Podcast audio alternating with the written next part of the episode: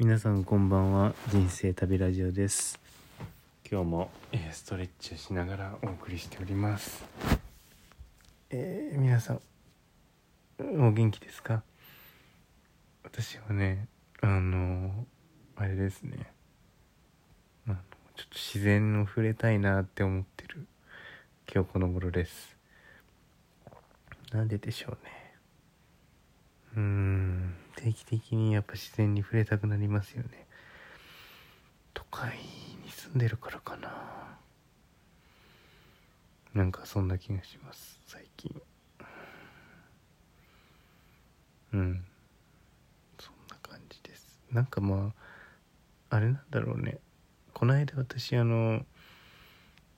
うーんと何人かの人とですねフィールドワークをする機会がありまして。それで自分のその情報の見方というか自分のフィールドワークの癖みたいなのをこう見直す機会があって結構面白かったんですけどあの例えばですね3人で行ったんですけど1人の方は、まあ、デザイナーというか、まあ、デザインとかをよくやってる方でグラフィックデザインとかをねでその人はすごいね写真をよく撮るんですよ。あの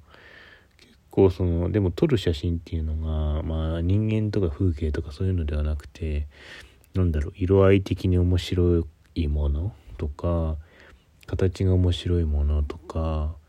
ちょっとレトロであんまり見ないようなランプシェードとか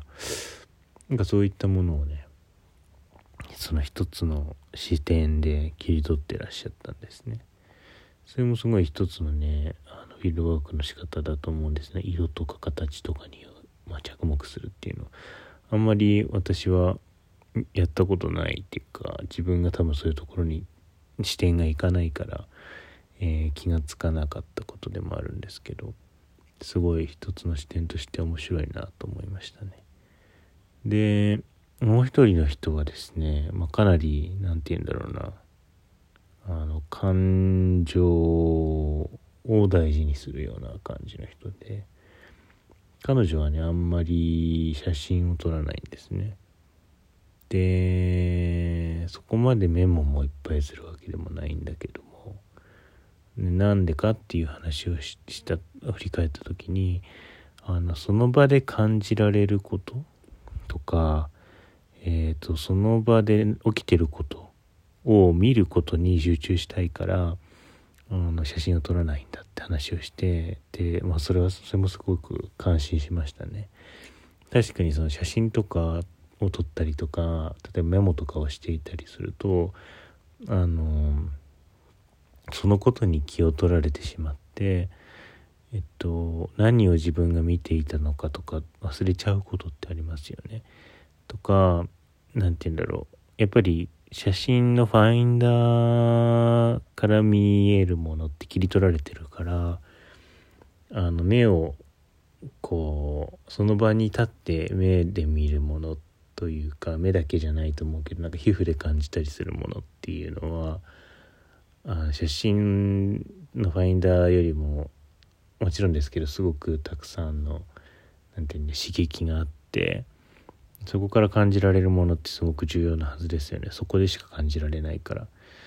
だからすごくあのそれをちゃんと感じようとするっていうのは大事だなと思ったし私もじゅあの重要視していきたいって思ったことですね。でその人はだからそのそこに何か強烈な感情があったりとか何か動いたものがあれば後から思い出す必ず思い出すからまあ、そんなにいっぱい書いておく必要はないんだみたいなことを、まあ、思い出すための取っかかりとして何か書いたりとか忘れてはいけないようなことを書き留めていくってことはすごく重要だけれども全てを全て書く必要はないんだみたいなことを言っててああなるほどなって思いましたね。うん、でその2人に対して私はすごく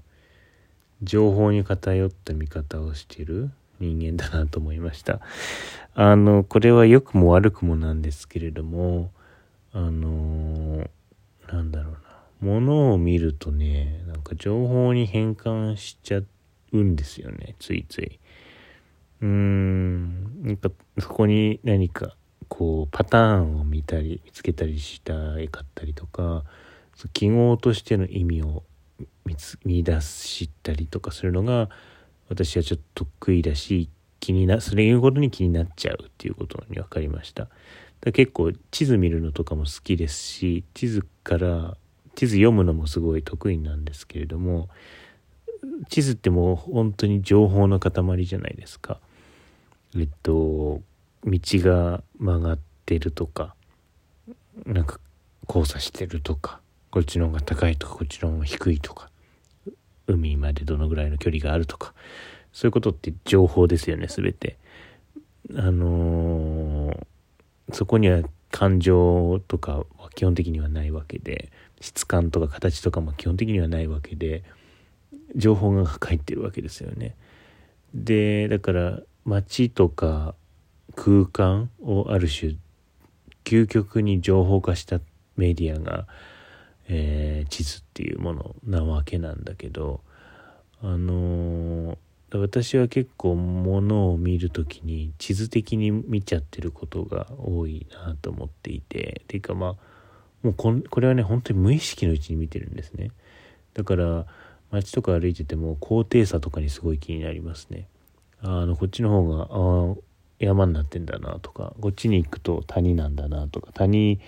に向かってこの道はあの走っててとかあこの神社は崖の上にあるんだとかあの神社とこの神社は崖沿いにずっと立ってるなとか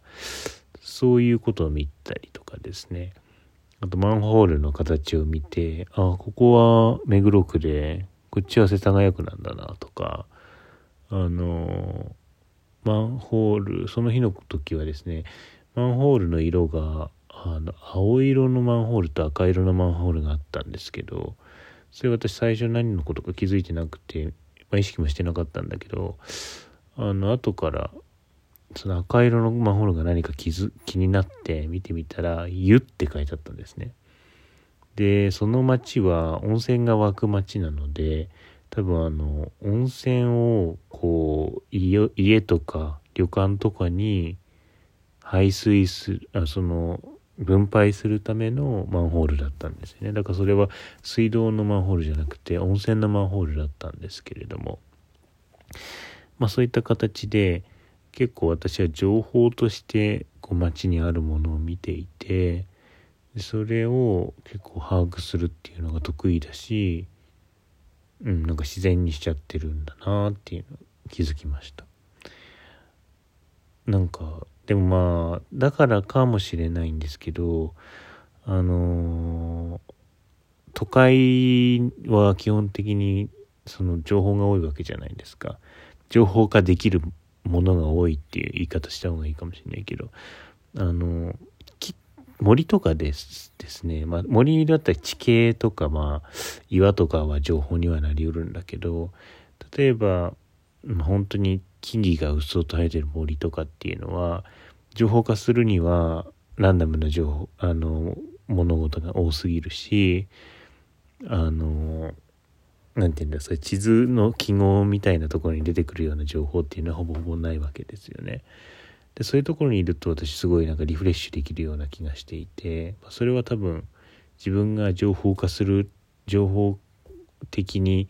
物事を見ることをやめれるからだと思うんですよね。でも都会にいると絶対目に入ってくるのは誰かの家だったりとか、まあ、人工物ですよね。人間が作ったものがすごく目線にいっぱい入ってくるから、まあ、自然物であっても人間が植えたものですよね街路樹とか公園の緑とか、まあ、あとはそのなんだろう河川敷に行ったとしてもあの刈り取られた草とかですね。そういったものは基本的に自然、まあ、人間の手が入って情報化された自然物ですよね。ある種かんあるふうに考えてしまえば。そういったものしか目に入ってこないとやっぱり自分はそういうものをすごく処理して見ちゃうから多分知らないうちにすごい疲れてるような気がします。だからなんか時々すごく何もないように見えるようなまあ何て言うんだろう。自然な空間というかね。あのそういう森の中とか湖とかあの海とかそういうところに行きたくなるのかなっていうのをちょっと考えたり最近してますね。でなんかそういうこと考えたりしてるとだなんかそういう予定は入っていくものでまあ来月は自然に触れ合ったりするような月になるといいなしたいなと思ったりしています。あのはいまた多分このラジオもそういうちょっと移動したりした時に収録したいなと思うんですけどまあなんかねコロナとかでね移動してるってことがこう大っぴらに言えないようななんかちょっと生きにくい世の中なんですけど。まあでもいいよね。もうこのぐらい。ど誰どうせ誰も聞いてないんだから。と思って。喋っちゃおうかなと思います。10月は多分ね瀬戸内海の方に行くと思うので。またそれが近くなったらお話ししたいかなと思います。では皆さん良い夜を。おやすみなさい。